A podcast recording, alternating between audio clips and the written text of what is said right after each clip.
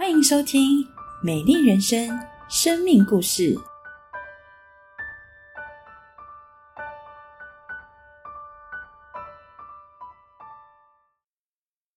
牧长弟兄姐妹平安，我是嘉恩团契的玉兴。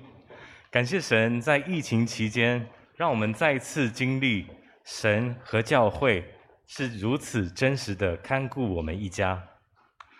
今年三月的时候，因着小孩早疗中心的老师染疫了，我们家也开始了被禁足的居家隔离生活。虽然说当时候疫情尚未开始大爆发。医疗的量能是相对充足的，但是我们还是遇到了有些无解的难题。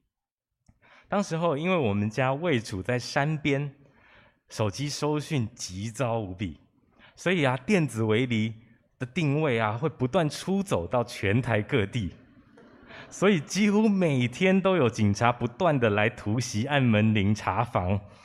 当时候我们。一天至少会接到两通以上的中央单位关切电话，还有被要求要切实的简简讯回报，甚至啊最远的还有到屏东的派出所，都有人打来问我们为什么跑过去，让我们一家对于防疫的心情真的是充满了警戒。同时在那段隔离的期间，我们也意识到我们要开始预备，在染疫的时候可能会要用到的大大小小的各样药品。然而神。却让我们真实的体会到，人的预备是何其有限，而神在我们有限上成就他无限的恩典。超过半个月以上，我们一家终于重见天日了。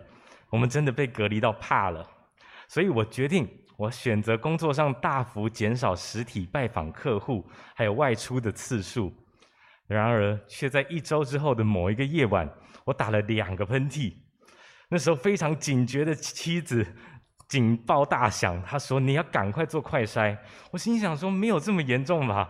而且那时候快筛超级难买，我真的不想浪费。没想到连续两只快筛都是阳性的两红杠杠。那时候我震惊于眼前所见，一切来的是猝不及防。也因着那时候是全台疫情大爆发的最初期。许多的资讯还有政策都还没有那么的精确和明朗，中央许多提供咨询的电话或者是一些咨询的服务，其实都完全的打不进去。我当下顿时深感求助无门，同时也想着，一直以来我的心脏不是太好，是否就是这次生命会就此走到尽头？但是我当时最放不下心的，其实是家里那位。患有重大伤病的孩子，我们的孩子名字叫赖可，因着出生就肺部严重塌陷，再加上心脏曾经被肾脏压迫住，所以他的心肺功能一直都非常的脆弱。在幼儿时期，他终于能够离开加护病房的时候，医院千叮万嘱要留意保护他的心肺功能。于是，在我被 PCR 确诊阳性的时候，而赖可他是阴性的情况下，我们之前觉得好麻烦的一人一室的防疫政策，我们当下却落实到无比的彻底，甚至巴不得门缝能够完全的塞住，生怕一丝丝的缝隙都有可能把病毒传染给他。独自染疫的时光纵然是孤独的，但在持续高烧和身体四处疼痛的同时，我才体会到。原来比身体疼痛更加难受的是隔绝的煎熬。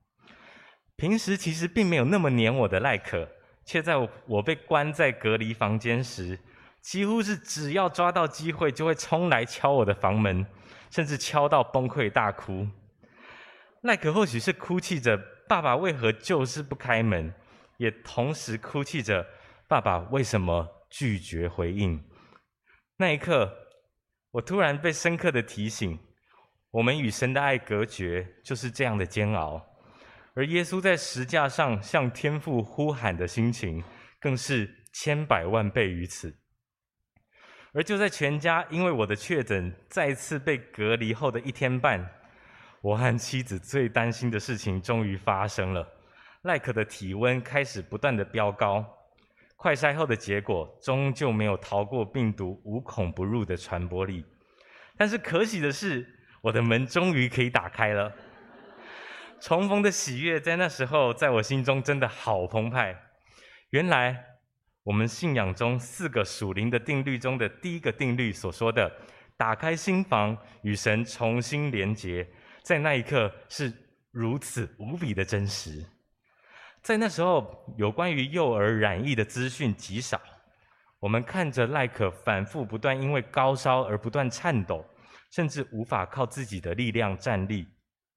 他的体温一次又一次达到四十一度，白天时不时他就趴在床边不动，夜晚呼吸时胸口又近乎没有任何的起伏，所以我们的心在那黄金四十八小时中，因为担心还有心疼，从来没有停止纠结和拉扯。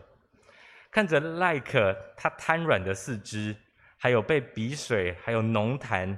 塞都被塞满的口鼻，我们始终闭着眼睛，深锁着眉头，我们心里面焦急如同火烧，但是我们只能够把眼泪深锁在沉重的心头。同时，也因为赖可他有喉头软化的问题，他的吞咽能力比较弱，我们也担心他无法在喉咙疼痛的时候正常的进食、吃饭，还有吃药。同时，我们更担心的是。就算确诊康复后，他会不会仍然留下严重的心肺后遗症？于是，在咨询过医生之后，我们赶紧让赖可服用减量到一半的清冠一号。但是，没想到半夜的他突然手脚极度冰冷，体温骤降到三十四度以下，甚至手脚完全软绵，没有反应。我们还记得当时候半夜的急诊室满满都是人潮。其中有一位家长，他甚至等了一整个夜晚。我们真的是体会到，在父母的心中，在那时刻有多么的绝望。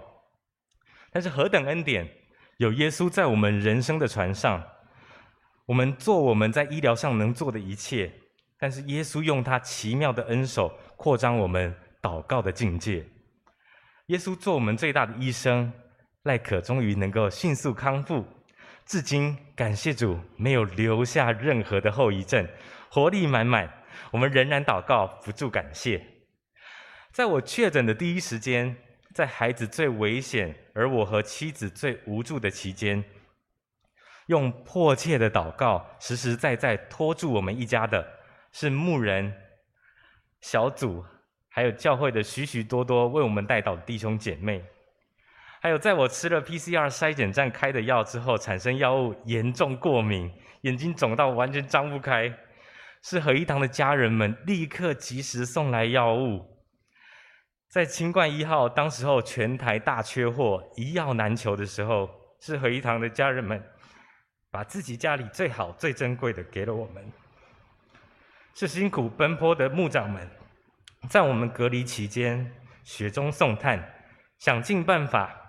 冒着自己也很有可能会染疫的风险，将大大小小的物资送来给我们，这是从我们家看出去的样子。我们每一个背影，我们都记在心里。在还有在我们每一天每一天都会有大大小小物资送来的时候，感谢主，让我确诊之后，我还真是胖了许多。不论是艳阳天、下雨天，还是忙碌一天后的夜晚送暖。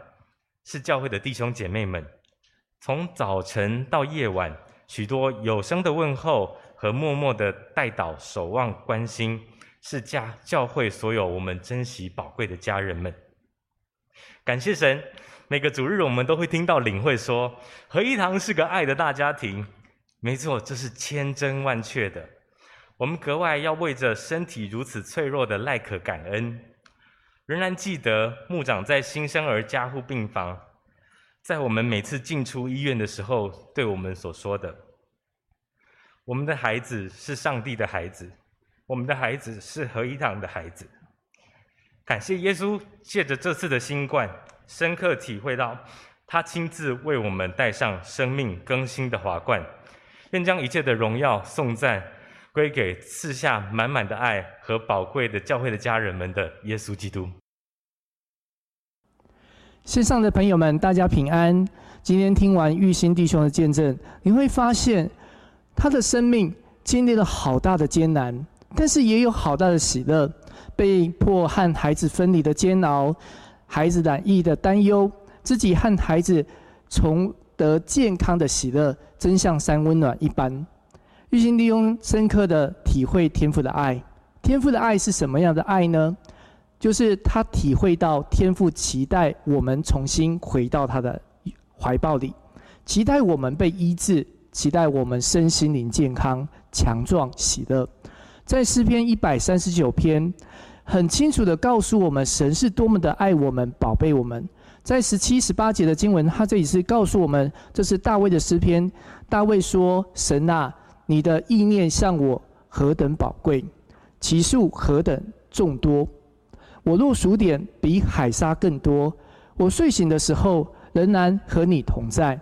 上帝关心我们的一切，无论是我们的工作、生活、健康、家庭、孩子、配偶、我们的父母亲，他关心我们的生命、我们的灵性、我们的感受、我们的情绪，因为我们是他所造的，而我们在他的眼中，每一个人都是独特、无可取代。是唯一的，而上帝知道我们，在诗篇一百三十九篇的第十三节开始，这里大卫诉说：“我的肺腑是你所造的，我在母腹中，你已复庇我。我要称谢你，因我受造奇妙可畏。你的作为奇妙，这是我心生知道的。我在暗中被造，在地的深处被联络，那时我的形体。”并不向你隐藏，我未成形的形体体质，你的眼早已看见了。你所定的日子，我尚未度一日，你都写在你的册上。爱我们的天父关心我们每一个人的过去，他更关心我们的未来，他要引导我们走永生的道路。因此，神啊，求你鉴察我们的心思，试炼我们。让我们知道我们的意念，看我们里面有什么恶行没有，引导我们走永生的道路。这是在诗篇一百三十九篇第二十三、二十四节的经文告诉我们的。因此，期待所有线上的朋友，你能够来认识这位慈爱的阿巴天父。因为无论你正遭逢什么样的难处，天父都知道，他也能够帮助你，他愿意搭救你，使你重新得力，心得安慰。得着喜乐，欢迎你来到合一堂这个爱的大家庭，参与我们每个礼拜天在教会里的敬敬拜，一起来认识真理，与弟兄姐妹欢喜的走天路。愿上帝赐福你，让我们一起来祷告。亲爱的主耶稣，我们来到你面前，我们要为着所有线上的朋友们来祷告，求主让我们所有线上的朋友们都能够得着。今天玉兴弟兄所得着的祝福，更得着诗篇一百三十九篇告诉我们的恩典，让我们看到我们的过去、未来都在上帝的保守与看顾当中。求主耶稣，让我们可以认识耶稣，得到今生永生的祝福。祷告是奉靠主耶稣基督的圣名，阿门。愿上帝赐福每一位线上收看、收听的朋友们。